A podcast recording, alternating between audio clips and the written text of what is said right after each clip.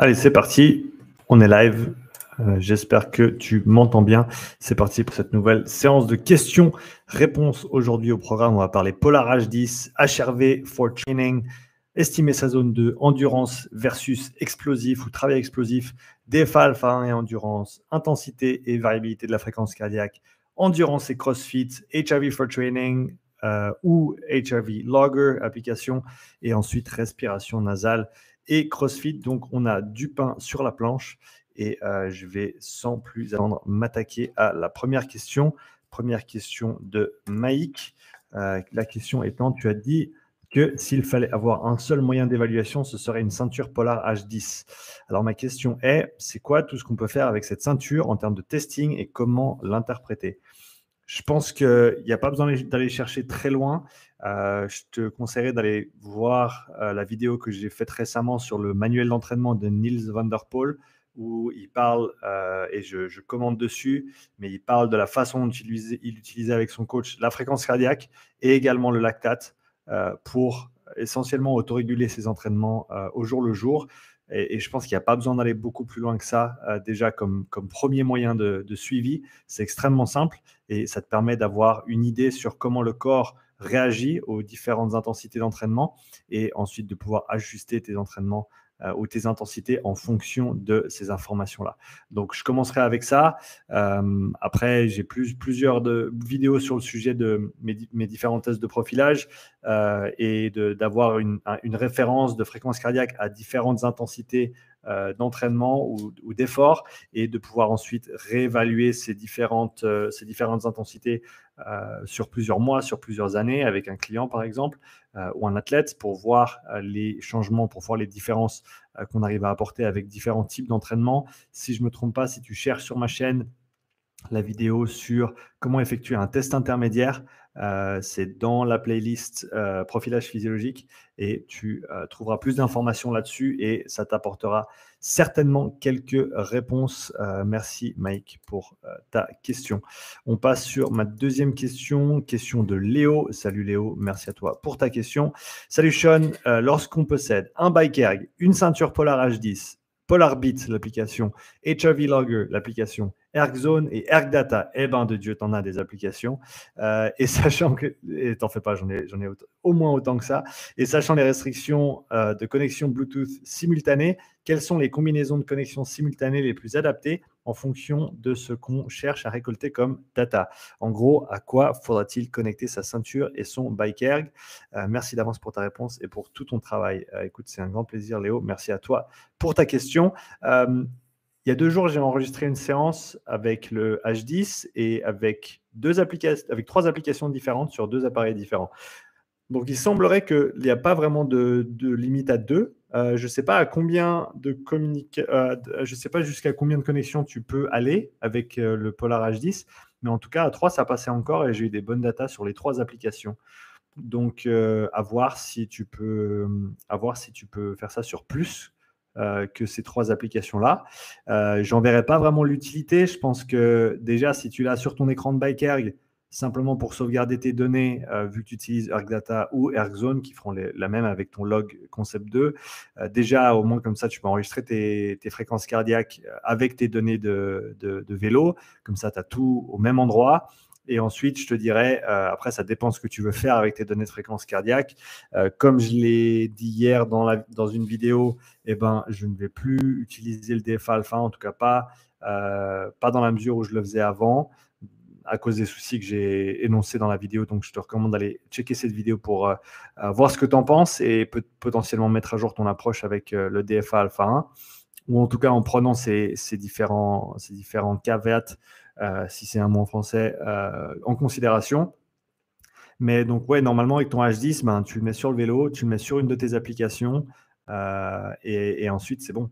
Donc, je ne me prendrai pas trop le choix avec ça et je, ferai simplement en sorte de, quantifier ce qui se passe au niveau cardiaque sur la durée à chaque séance, comme j'ai dit pour la question à Mike juste avant, pour voir ce qui se passe sur les différents entraînements à différentes intensités.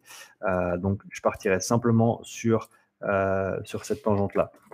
Prochaine question, on parle HRV for Training, l'application. Donc, salut Sean, question de Léo, encore une fois, merci Léo. Utilisant l'application HRV for Training depuis plusieurs mois chaque matin, j'aurais quelques questions. À quoi correspond le score généré après une minute de mesure? Euh, Je ne sais pas, cela t'est déjà arrivé de prendre deux mesures l'une après l'autre mais comment expliquer une différence de score assez importante entre deux mesures prises l'une après l'autre sans attente et sans changement de position? Personnellement, je trouverais très intéressant une vidéo explicative plus approfondie concernant cet outil de suivi. Merci d'avance pour ta réponse. Euh, c'est bien noté pour, euh, pour la vidéo. C'est une application que j'utilise depuis euh, septembre dernier, si je ne me trompe pas.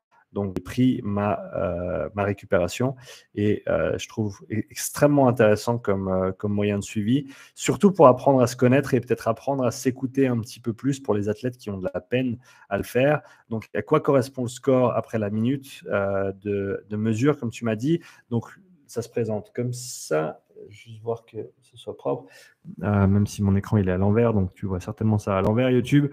Euh, donc ça se présente comme ça, tu as un score en haut de HRV, donc la variabilité cardiaque, tu as ton score de fréquence cardiaque, et ensuite il te donne en bas ici euh, par rapport à tes, ta variabilité et par rapport à ta fréquence cardiaque, où est-ce que ça tombe par rapport à tes normes à toi, en sachant qu'il faut plusieurs semaines de données pour avoir des normes qui soient concordantes. Et bah, le score, il correspond simplement à alors, je ne sais, plus quelles mesures ils prennent pour le score. Je pense qu'ils agrègent plusieurs euh, des mesures, euh, le RMSSD étant une des principales, ou alors c'est possible qu'ils te donnent un score sur une échelle arbitraire, et, mais qui est basé sur les mesures qu'ils ont prises sur ton, ton HRV ou, ou, ta VFC. Donc ton score, il va être relatif à tes normes. C'est ça le plus important. Et donc, quand tu es dans le vert, tu es dans tes normes. Quand tu es dans le jaune, tu es un peu en dehors de tes normes. Il faut faire gaffe. Quand tu es dans le rouge, c'est que tu es largement en dehors de tes normes. En général, ça veut dire que tu es malade euh, ou que tu es vraiment, vraiment pas bien. Euh, les peu de fois où j'étais dans le rouge, j'étais vraiment, vraiment pas bien. Si, je bois de l'alcool, je sais que ça me ruine complètement mon, mon, HRV, ça me ruine mon sommeil, ça me ruine mon, ma fréquence cardiaque. Le matin, je suis à 10 BPM plus haut que d'habitude, je suis à 60 je suis à plus de 60 BPM. J'ai déjà été à 65, 70 BPM après des grosses nuits de, bringue. Euh, donc, ça, ça, a un gros, gros impact sur mon sommeil. Je dors très, très mal quand je bois. Euh, d'ailleurs, c'est pour ça que je bois, je plus autant qu'avant parce que sinon, j'aurais beaucoup de soucis.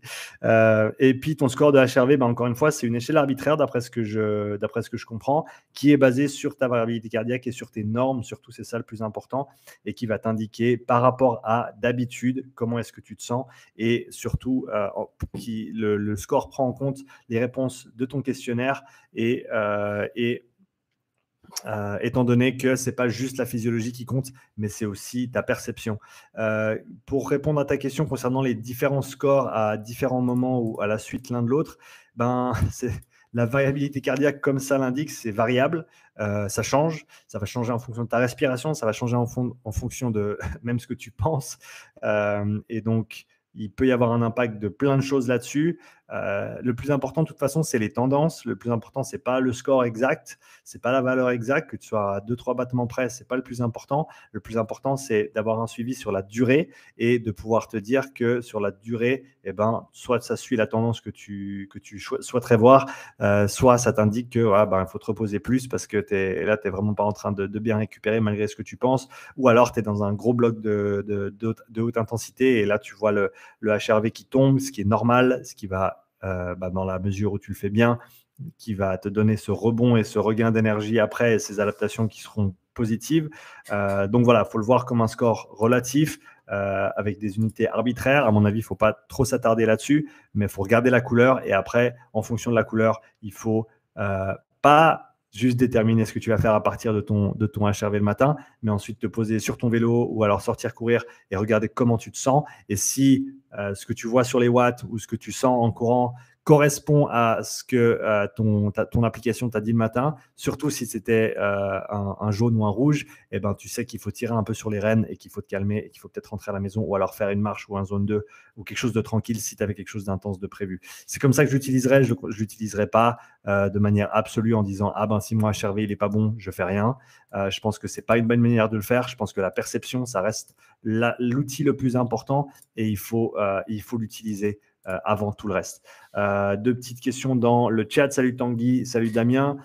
Tanguy, quel protocole conseillerais-tu pour déterminer les zones de fréquence cardiaque selon les différents seuils avec une ceinture cardio uniquement? Bonne question. Je n'ai pas de protocole à conseiller parce que tout ce qui existe à l'heure actuelle, c'est des pourcentages de fréquence cardiaque max et c'est des estimations. Euh, pour la plupart des gens, ça ne va pas correspondre à leur zone. Et donc, je pense que si tu n'as absolument aucun moyen de le faire autrement, ça peut être un point de départ, mais il faut assez rapidement se diriger vers un test de vitesse critique ou de puissance critique qui sont assez simples à faire. Et si les gens sont entraînés et veulent progresser, c'est un grand, grand minimum pour d'établir au grand minimum, encore une fois, euh, cette, euh, cette, frontière entre l'intensité euh, élevée et l'intensité sévère pour organiser ces entraînements. Et ensuite, le premier seuil, soit avec un test de lactatémie, soit avec un test d'effort ou un, autre type de test d'effort, soit avec un pourcentage de, seuil critique, mais c'est ben, une estimation encore une fois. Donc, je resterai loin de, des, des, estimations de fréquence cardiaque simplement parce que c'est pas précis. Autant, autant juste euh, jouer aux fléchettes et utiliser ces chiffres-là. Euh, donc voilà, test de vitesse critique, test de puissance critique, avec le 3 et 12 minutes, comme je l'ai décrit dans une vidéo euh, précédemment. je pense que c'est le, le, point d'entrée le plus simple. et ensuite, pour ton, ta démarcation euh, zone 1, zone 2, si on parle d'un modèle polarisé à trois zones, et eh ben, euh, encore une fois, l'académie, test d'effort ou d'autres euh, méthodes qui sont potentiellement abordables. Damien, question, salut, possible de rentrer les fichiers dans HRV, HRV for Training, prise avec d'autres applications. Actuellement, j'utilise Elite HRV. Je ne sais pas, c'est une bonne question. Laisse-moi voir. Mais honnêtement, toutes les. Alors, l'avantage de HRV for Training, c'est que la mesure, elle se fait avec le téléphone. Donc ça, c'est super facile. Tu mets ton doigt sur, euh, tu mets ton doigt sur le flash et sur la caméra. Et euh, en une minute, tu as ton, score de, HRV. Euh, je ne sais pas si tu peux importer des datas. Je suis en train de regarder dans les, données. Sync with Cloud, Sync Pass Week. Link to Strava. Donc, tu peux, tu peux le mettre en lien avec pas mal de trucs, avec Strava, avec Training Peaks, avec euh, Aura Ring, avec le Health de, euh, Apple, mais je ne je, sais pas, je crois pas que tu puisses euh, importer des données à partir d'une autre application. Mais encore une fois, si tu utilises déjà une appli et qu'elle te convient bien, reste dessus il n'y a pas de raison de, nécessairement changer, à moins que tu ne sois vraiment pas satisfait avec ton application. Et, à ce moment-là, tu peux peut-être considérer euh, explorer quelque chose de, différent. Euh, mais sinon, je te dirais, euh, prends-toi pas le chou, prends, ton, prends ta mesure le matin et, comme je l'ai dit avant, ajuste en fonction des besoins, mais considère bien comment tu le fais. Prochaine question, Julien, à combien estime-t-on sa zone 2 avec ses seuils ventilatoires? Question, oui. Euh, oui, euh, en partie. Enfin, tu peux le faire avec tes, seuils ventilatoires, ton seuil de lactate. Euh, tu peux le faire au RPE, même si c'est pas aussi précis, c'est clair. Julien, si on prend mon cas, j'ai un SV1 à 153 BPM et mon SV2 à 176 BPM. Eh ben, ta zone 2 se trouve en dessous de ton SV1. Donc, ta zone 2 va se trouver alors, je ne veux pas te donner la, limite inférieure parce que comme ça, ce serait juste la, devinette, mais tu peux te donner entre, disons, 120 ou 125 et 153 comme étant ta, zone 2 si tu sais que ton SV1 il est à, il est à 153. Euh, donc voilà, zone 2, elle est juste en dessous du SV1.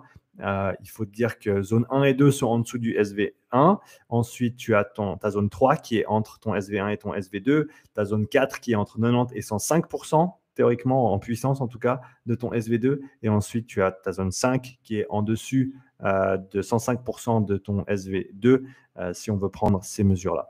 Euh, J'espère que j'aurai répondu à ta question. Zone 6 qui est en général entre 135 ou 150% et au-delà de ton deuxième seuil. Euh, mais c'est un peu plus dur de le donner en pourcent, ça dépend de la personne, mais en général, c'est des efforts en dessous de 2 minutes. Euh, ensuite, on, parle de travail d'endurance et en concurrence avec du travail explosif.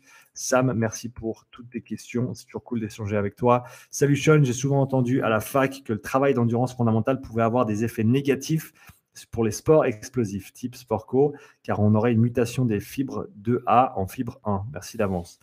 Alors oui, il y a euh, un certain remodelage au niveau génétique, euh, au niveau des fibres, si tu fais que ça, c'est clair. Euh, mais je pense qu'il faut, il faut arrêter de penser en termes absolus, et ça je ne le dis pas à toi, mais je te dis plutôt aux, personnes qui, auraient mis ça en avant à, la fac. c'est cette histoire d'interférence et cette histoire de travail concurrentiel, on n'a pas le choix. On n'a pas le choix. Au foot, au rugby, il faut être explosif, mais il faut aussi tenir un match de 80 ou 90 minutes respectivement. Donc, tu n'as pas le choix. Il faut travailler les deux. Euh, donc, à mon avis, il faut arrêter de se demander ce qui va se passer exactement et il faut, euh, il faut simplement se focaliser sur euh, le travail que tu as à faire. L'endurance fondamentale est extrêmement importante pour le sport co, pour la récupération, pour la tolérance de charge d'entraînement, pour la récupération entre les efforts d'intensité, entre les matchs, entre les entraînements. je pense que c'est quelque chose qui est certainement négligé chez beaucoup de personnes et à mon avis, c'est vraiment pas tiré dans la bonne direction si on commence à dire aux, gens et à faire peur aux gens en disant ouais mais si tu fais de l'endurance euh, tu vas transformer tes fibres et puis après tu ne pourras plus faire de l'explosif. Eh ben non si tu continues à faire ta plio si tu continues à faire tes sprints si tu continues à faire ton renfort lourd t'en fais pas que tes fibres de A et de X tu vas les garder et tu vas les renforcer et tu, et tu vas développer toutes ces, toutes ces qualités euh, neuromusculaires euh, tu vas développer ces qualités métaboliques tu vas développer ces qualités d'endurance donc il faut tout faire et euh, je pense vraiment que l'endurance fondamentale a son rôle à jouer.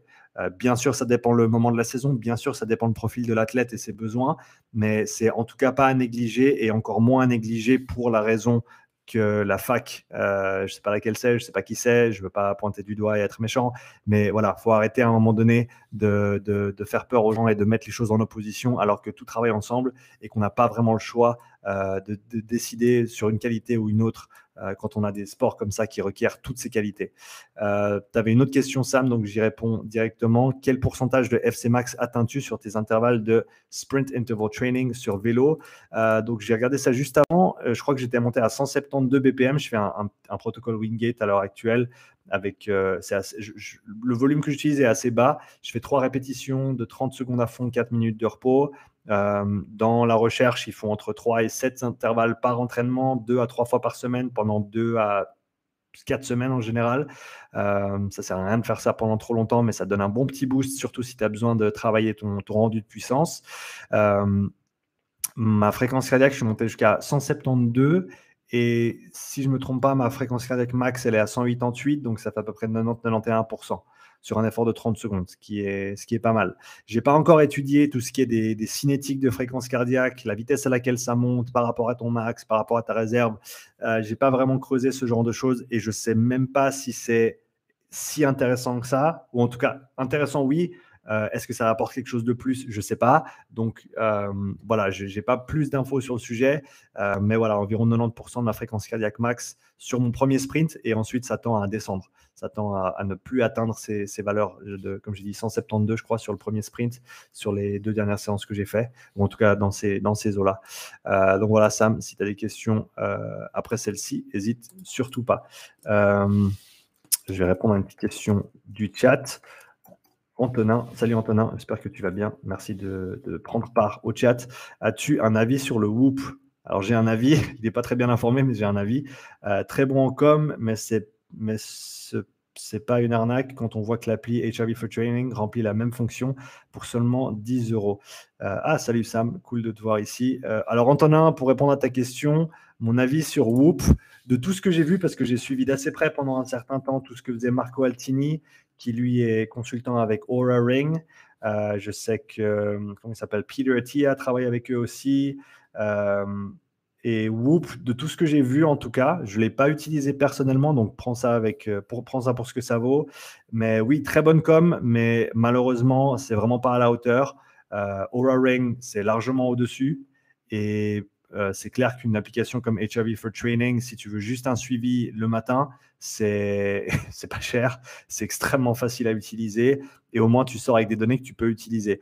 Le grand problème à l'heure actuelle encore avec les capteurs optiques, c'est que dès que tu as du mouvement, eh ben, le signal est faussé et ça pose pas trop de problèmes pour la fréquence cardiaque. Donc si tu utilises ta montre euh, pour regarder ta fréquence cardiaque à l'entraînement, en général ça se tient, même si bien sûr si tu pars sur des trucs plus explosifs ou du crossfit ou autre, eh ben, en général ça va fausser le signal euh, en fréquence cardiaque déjà. Et en plus de ça, si tu essayes d'utiliser des capteurs optiques en mouvement, euh, ben, tu sais que les RR, ils sont super. Donc, les intervalles entre les battements, ils sont super sensibles euh, au mouvement. Et euh, donc, ça te rend des données qui ne sont pas du tout cohérentes, malheureusement.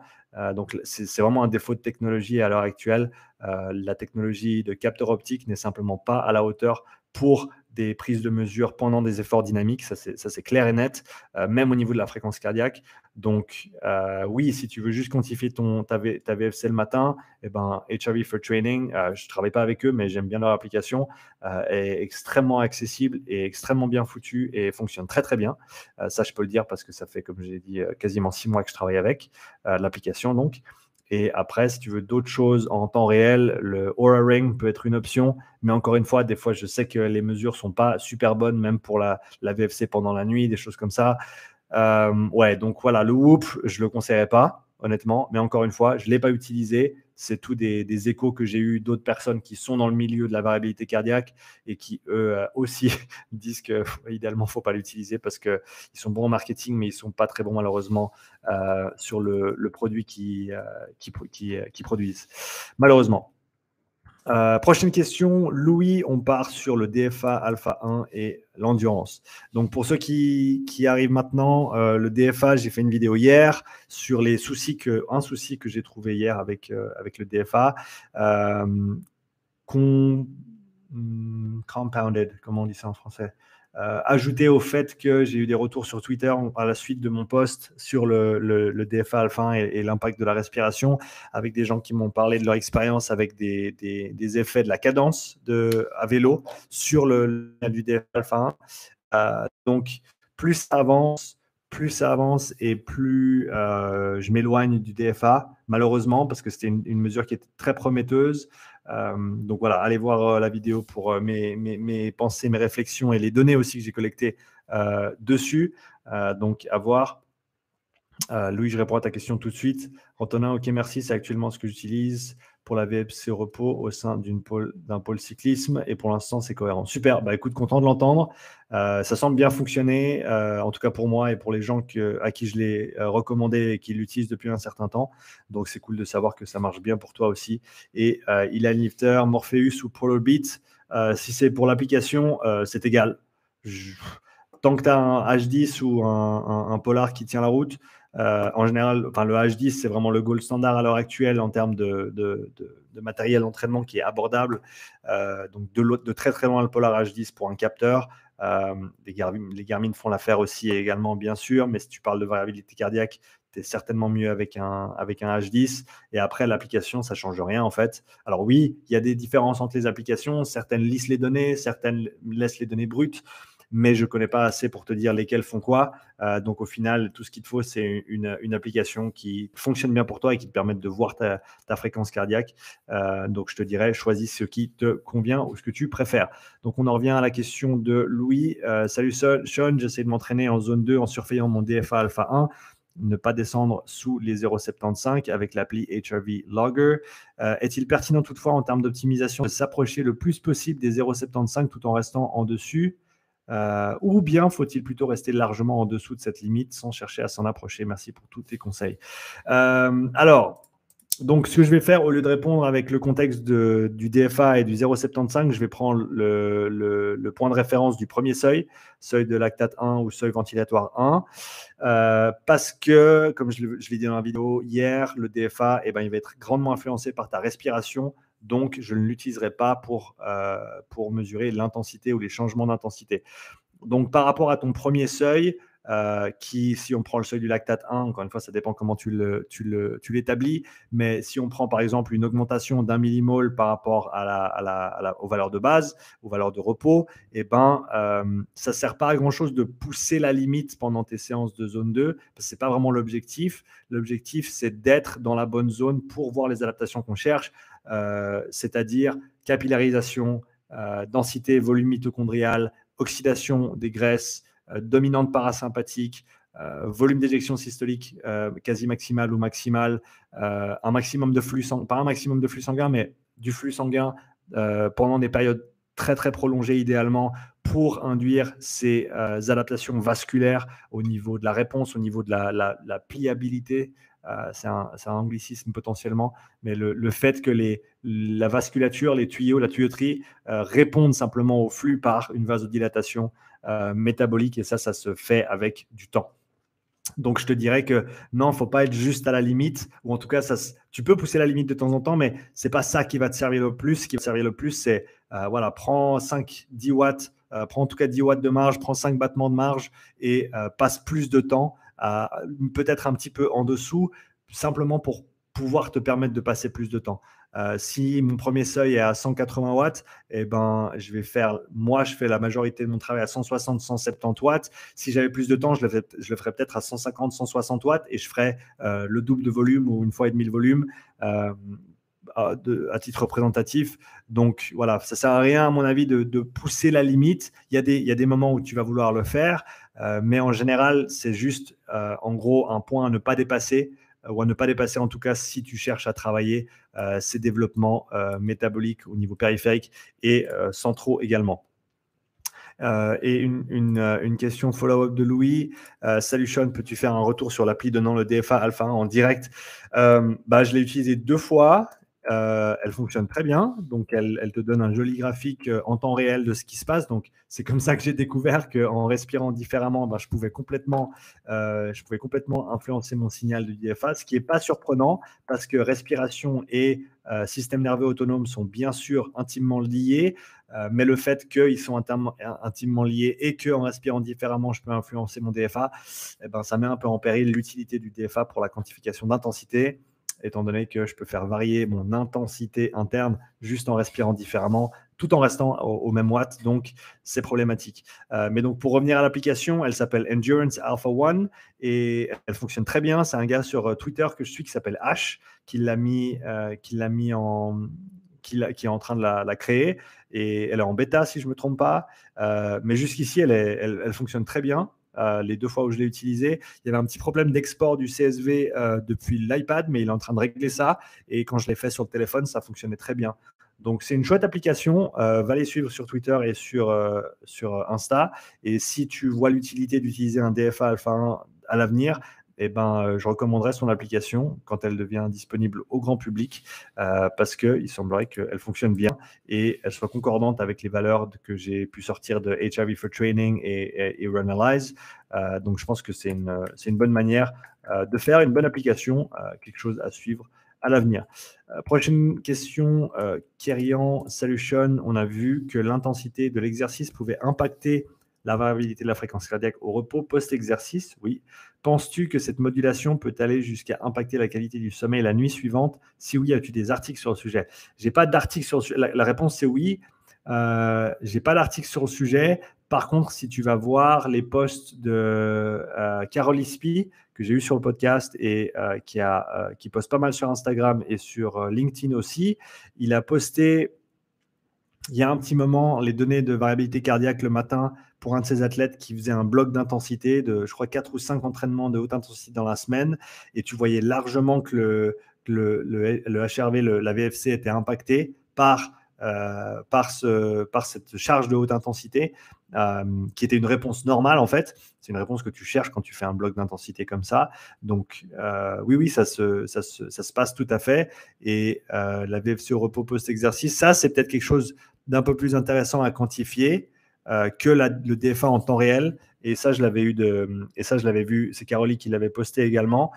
L'idée, c'était de prendre, euh, de prendre ton, euh, ton HRV avant l'entraînement et il avait utilisé ou il, il, utilisait Camera HRV, qui est dans la même lignée que, ou alors c'est les mêmes personnes qui ont créé HRV Logger et HRV for Training, c'est Marco Altini et son équipe.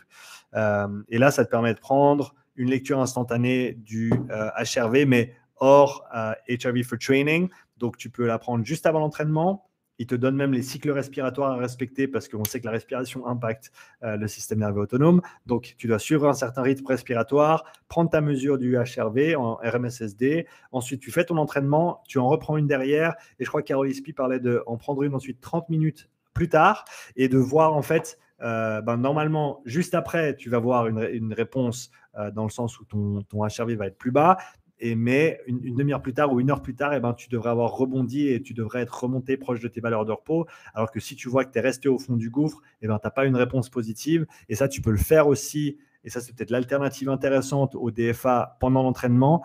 C'est prendre une mesure de HRV avant, avec par exemple HRV euh, camera, euh, camera HRV, et euh, ensuite prendre une mesure après et voir ce que dit ton système nerveux sans nécessairement essayer de le quantifier en temps réel. Donc, je pense que je j'irai plutôt euh, dans ce sens-là sur, la variabilité cardiaque, pas nécessairement pendant l'effort, mais juste avant et juste après. Euh, donc voilà, j'espère que j'ai pu euh, répondre à ta question. On passe à la question suivante. Julien, je juste noter le timestamp pour les notes. Endurance et CrossFit. Salut Sean, hello Sean. comme tu le sais actuellement, les amateurs de CrossFit se testent avec les watts des Open. Let's go. L'Open 22.2, il est chouette. je fais partie de cela et voici ma longue question. Il n'y a pas de souci, au moins on a du contexte.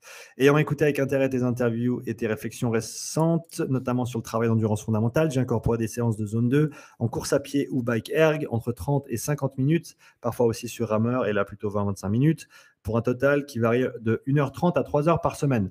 Après plusieurs semaines, je peux encaisser mieux la haute intensité et le volume magnifique. Ma récup est nettement meilleure, magnifique aussi, c'est ce qu'on cherche. Par contre, par contre, oui, oui, oui, je me suis rendu compte que sur le 22.1, que je n'arrivais pas à augmenter ma vitesse euh, et me mettre dans le rouge euh, foncé sur un seul watt. J'aurais pu refaire ce WOD trois ou quatre fois et bien récupérer, mais je me sens incapable de gérer les pics d'intensité. Je m'entraîne souvent seul et sans concurrence pour me dépasser la plupart du temps.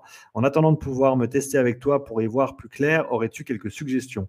Eh bien, absolument, Julien. Donc, tu as. Euh, récolté les bénéfices de la zone 2, donc je suis vraiment content pour toi. C'est vraiment cool. Encore, euh, encore une preuve que euh, les crossfitters peuvent euh, bénéficier d'un petit peu plus de travail euh, d'endurance et que ça va leur faire du bien dans tous les départements. Après, c'est clair que si euh, quelques semaines avant les Open, tu t'es pas donné quelques petites piqûres de rappel en intensité, eh ben, ton corps, il va être en quel mode? Il va être en mode zone 2. mode zone 2, il est pépère, il est tranquille, il n'est pas en production de puissance. Donc, je pense qu'il y a un équilibre à trouver. Et ben là, on arrive simplement dans, la, dans, la, dans le sujet de la planification c'est se dire quand est-ce que je dois être en quelle forme euh, pour quelle compétition et euh, on, travailler euh, à reculons à partir de ce point-là et se dire voilà là j'ai du temps, j'ai peut-être huit semaines donc je vais me faire trois à quatre semaines avec un focus sur l'endurance de base, accumuler un maximum de volume, transitionner sur une, une, phase un peu plus spécifique, donner de l'intensité,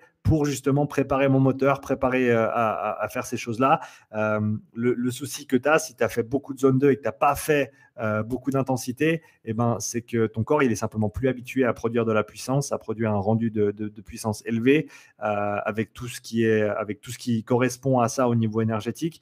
Et, et, donc, simplement, il faut que tu te donnes des piqûres de rappel ou alors que tu fasses même un bloc spécifique compétition et intensité quelques, quelques, quelques semaines avant euh, tes échéances compétitives pour que ton corps il soit prêt justement à, générer ce type d'effort. Donc, tu ne peux pas juste faire de la zone 2 et puis après t'attendre à être un monstre en sprint.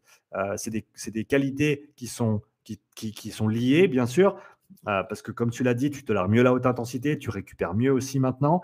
Euh, par contre, ben, c'est clair que si tu n'en fais pas, eh ben, ton corps il va pas savoir le faire. Il va plus savoir le faire, ou en tout cas pas aussi bien qu'avant. Donc, il faut ta zone 2, il faut ton volume à basse intensité, mais ensuite, il faut aussi des périodes euh, au bon moment, bien sûr, de haute intensité pour t'assurer que ton corps puisse produire ses efforts intenses euh, le moment venu, le moment de la compétition. Ici, dans ce cas-là, c'est l'open. Euh, donc, il ne faut pas négliger cet aspect-là également. Et encore une fois, c'est là où ça devient intéressant de travailler avec un, coach quelqu'un qui peut planifier tes entraînements ou t'aider en tout cas à organiser tes entraînements euh, sur un certain laps de temps et en préparation pour une certaine compétition. Euh, c'est, bah, encore une fois, c'est la planif 101, c'est la base de la planif. C'est quelle est ton échéance compétitive, combien de temps est-ce que tu as, comment est-ce qu'on organise les différents focus de développement entre le, le T0 et le moment de compétition? Donc voilà, périodisation, organisation de l'intensité et ne pas négliger sa haute intensité euh, en faveur de la zone 2 ou en tout cas euh, faire en sorte que tu puisses faire les deux et maintenir un bon niveau de performance durant tes compétitions. Quoi qu'il arrive, je te souhaite un bon open à toi. Euh, petit, petit commentaire dans le chat. Salut, qui est Endurance. Merci beaucoup pour ta réponse. Super intéressant. Je suis en train de creuser les articles de Bush Height, euh, Martin Buchheit, je ne sais jamais comment dire son nom, sur le sujet, essayer de pousser jusqu'à un impact sur la séance du lendemain. Euh, ouais, tu vas, mais tu vas largement trouver des impacts sur la séance du lendemain si tu vas assez fort et assez dur et assez de jours à la suite. Euh, à voir après quels sont les bénéfices et pourquoi tu le fais et dans quel contexte. Je pense qu'il faut juste garder ça en tête. Prochaine question. On arrive sur les deux dernières questions. Donc, si tu es en train de, nous écouter en live euh, et que tu as une question, c'est le moment de la poser. Euh, donc, on est à la 35e minute et 15 secondes. Prochaine question. Yvan, Hey Sean, merci pour tout le contenu de qualité. Merci à toi. Euh, quelle est la différence entre HRV for Training et HRV Logger? Euh, HRV for Training, c'est une application qui te permet d'avoir ta variabilité de fréquence cardiaque le matin au repos euh, pour voir ton état de fraîcheur et orienter ensuite ton processus décisionnel sur la journée en fonction des entraînements que tu as à accomplir.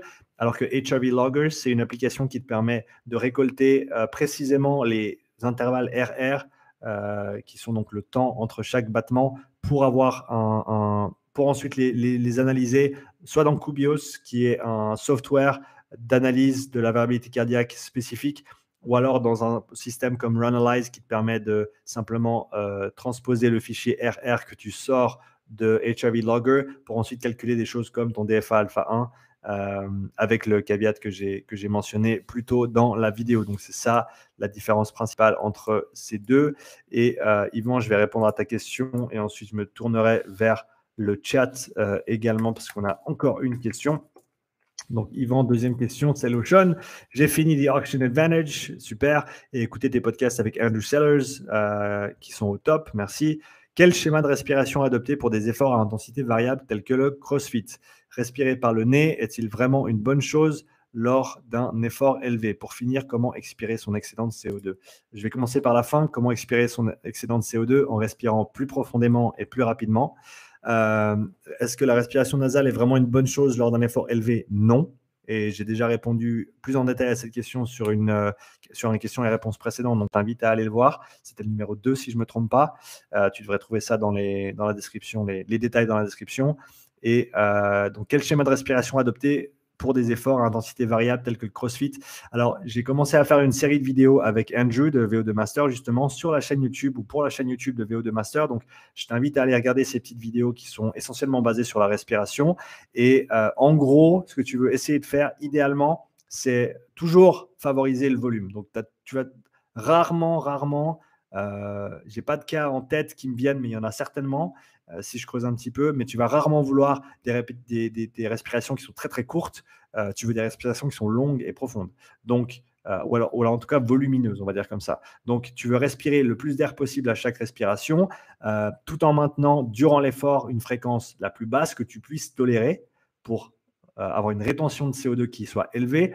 Et ensuite, tu veux accélérer ta respiration tout en maintenant des volumes qui soient conséquents pendant les temps de repos pour expirer ton CO2 euh, euh, excessif que tu as accumulé durant l'effort de haute intensité. Pourquoi est-ce que tu veux une rétention de CO2 pendant l'effort? Parce que tu vas avoir un meilleur, euh, meilleure vasodilatation, meilleur débit cardiaque, meilleure extraction de l'oxygène ou, oui, meilleure absorption, meilleure utilisation de l'oxygène au niveau au niveau musculaire. Donc, toutes ces choses-là sont bénéfiques et donc tu veux essayer de limiter ou pas limiter, mais tu veux maximiser le volume, réduire au maximum ta fréquence respiratoire tout en tolérant cette charge de CO2, euh, parce que ça c'est individuel et ça va varier aussi avec les, intensités. Et ensuite, pendant les repos ou pendant les transitions, tu veux essayer d'hyperventiler, donc ventiler beaucoup et rapidement pour te débarrasser du CO2 avant d'attaquer euh, ta prochaine série ou avant d'attaquer le prochain exercice.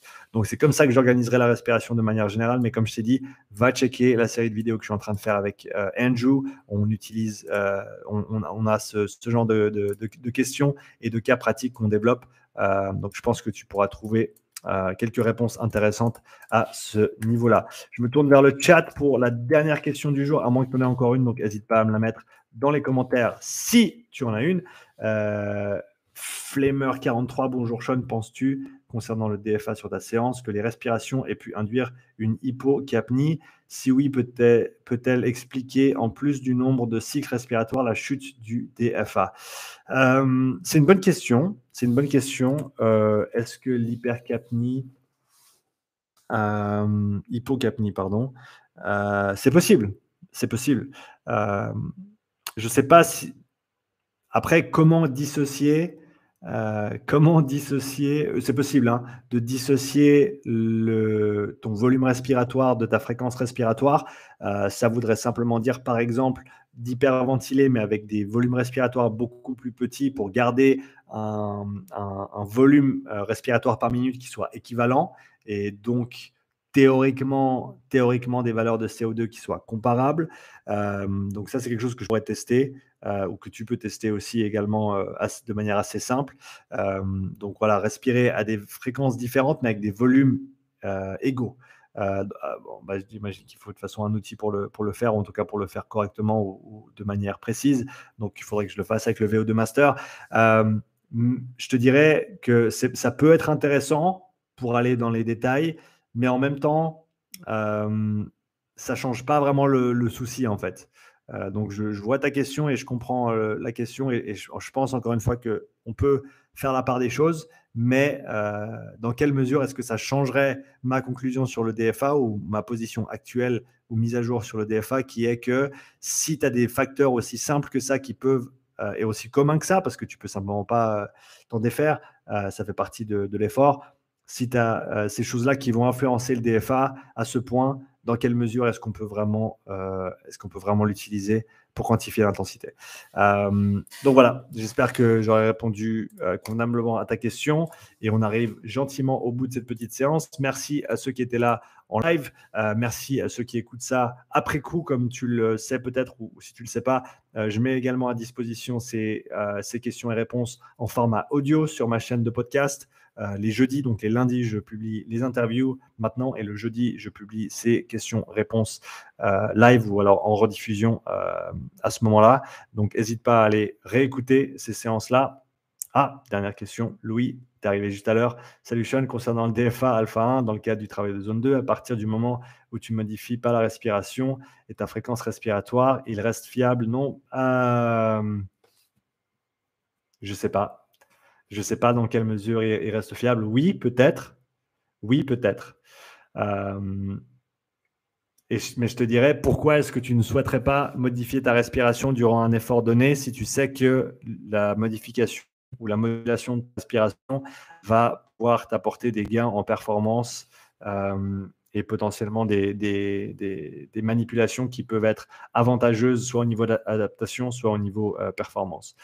Donc, euh, c'est possible que ça, que ça se tienne et c'est bien possible que, les études utilisé le DFA et la, les seuils ventilatoires euh, semblent être euh, assez cohérentes, mais je te dirais que voilà, c'est à, se dire est-ce que tu veux prendre ce risque-là? Personnellement, c'est pas un risque que je suis prêt à prendre, plus un risque que je suis prêt à prendre, en tout cas, non pas parce qu'avant j'en étais pas conscient. Euh, donc, euh, à, réfléchir et à voir si ça a du sens. Euh, voilà, j'espère que aidé avec ma, réponse, Louis. Merci à toutes et à tous d'avoir participé à ce live et je te dis à bientôt. Si tu souhaites poser une question pour la prochaine séance, le lien est dans la description. Clique tu auras accès au formulaire et tu pourras poser ta question directement pour la prochaine séance. Merci encore à toi et je te dis à tout bientôt pour la prochaine. Allez, ciao tout le monde, à bientôt.